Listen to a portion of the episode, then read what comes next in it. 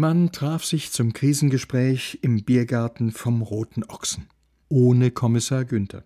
Zunächst überwog ein freundlich unverbindlicher Austausch, dessen Tonlage durch Friedhof Frese bestimmt wurde. Herr Weizen, schön Sie zu sehen, da kann ich nur sagen, und äh? Wie jö? ja, es ist wirklich so, als wenn ich nie weg gewesen wäre. Sie glauben gar nicht, wie ich dort oben in Norddeutschland aufgezogen werde, nur weil ich völlig Dialekt sprechen tue. Oh, Marionne, guck mal daher. In der Sache allerdings verhärteten sich die Fronten schnell.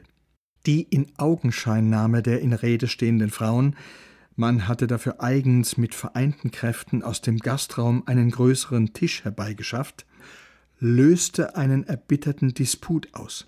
Die? Im Leben nicht. Aber die, ich glaub's hakt. Die ist mir gar nicht aufgefallen.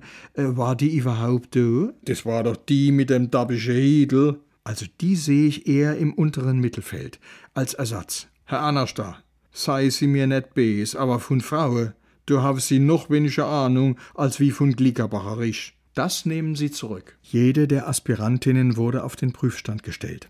Die Meinungen gingen völlig auseinander.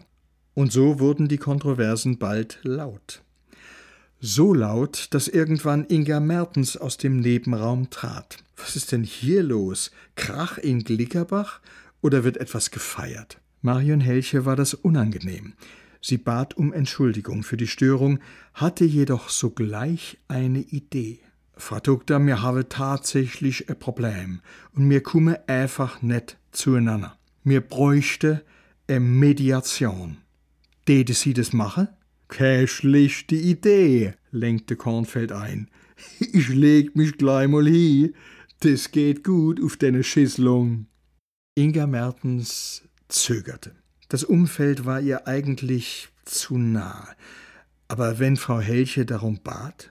Allerdings war da dieser impertinente Mensch involviert, der sie auf diese unmögliche Art zum Objekt seiner Kuppelei machen wollte. Was für eine seltsame Konstellation. Zwei Frauen, zwei Männer. Neben dem Möchtegern Beziehungsmanager ein smarter Mitdreißiger, der sie an ihren Ex-Mann in einem kritischen Stadium ihrer Ehe erinnerte. Durchaus gut aussehend, aber mit einem ersten Hang zum Weichlichen. Sie tippte auf eine Co-Schwangerschaft. Hätte Inga Mertens geahnt, worum es ging, sie hätte diese Aufgabe definitiv nicht übernommen. Hier hatten sich doch tatsächlich Menschen zusammengefunden, um für ihren Freund, Schrägstrich ehemaligen Kollegen eine ideale Partnerin aus einem Pool von 48 Frauen herauszufiltern, wenn sie sich schon Scheidungen ersparte.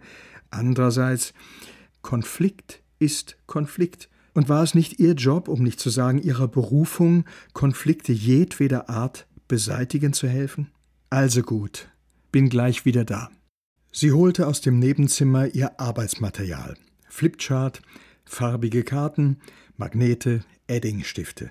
Axel Kornfeld war begeistert. Super, ich papp gleich mal die Weiber drauf, kann man die viel besser vergleichen. Nee, nee, kein Sorg, keine Vorentscheidung, grad irgendwie drauf gepappt.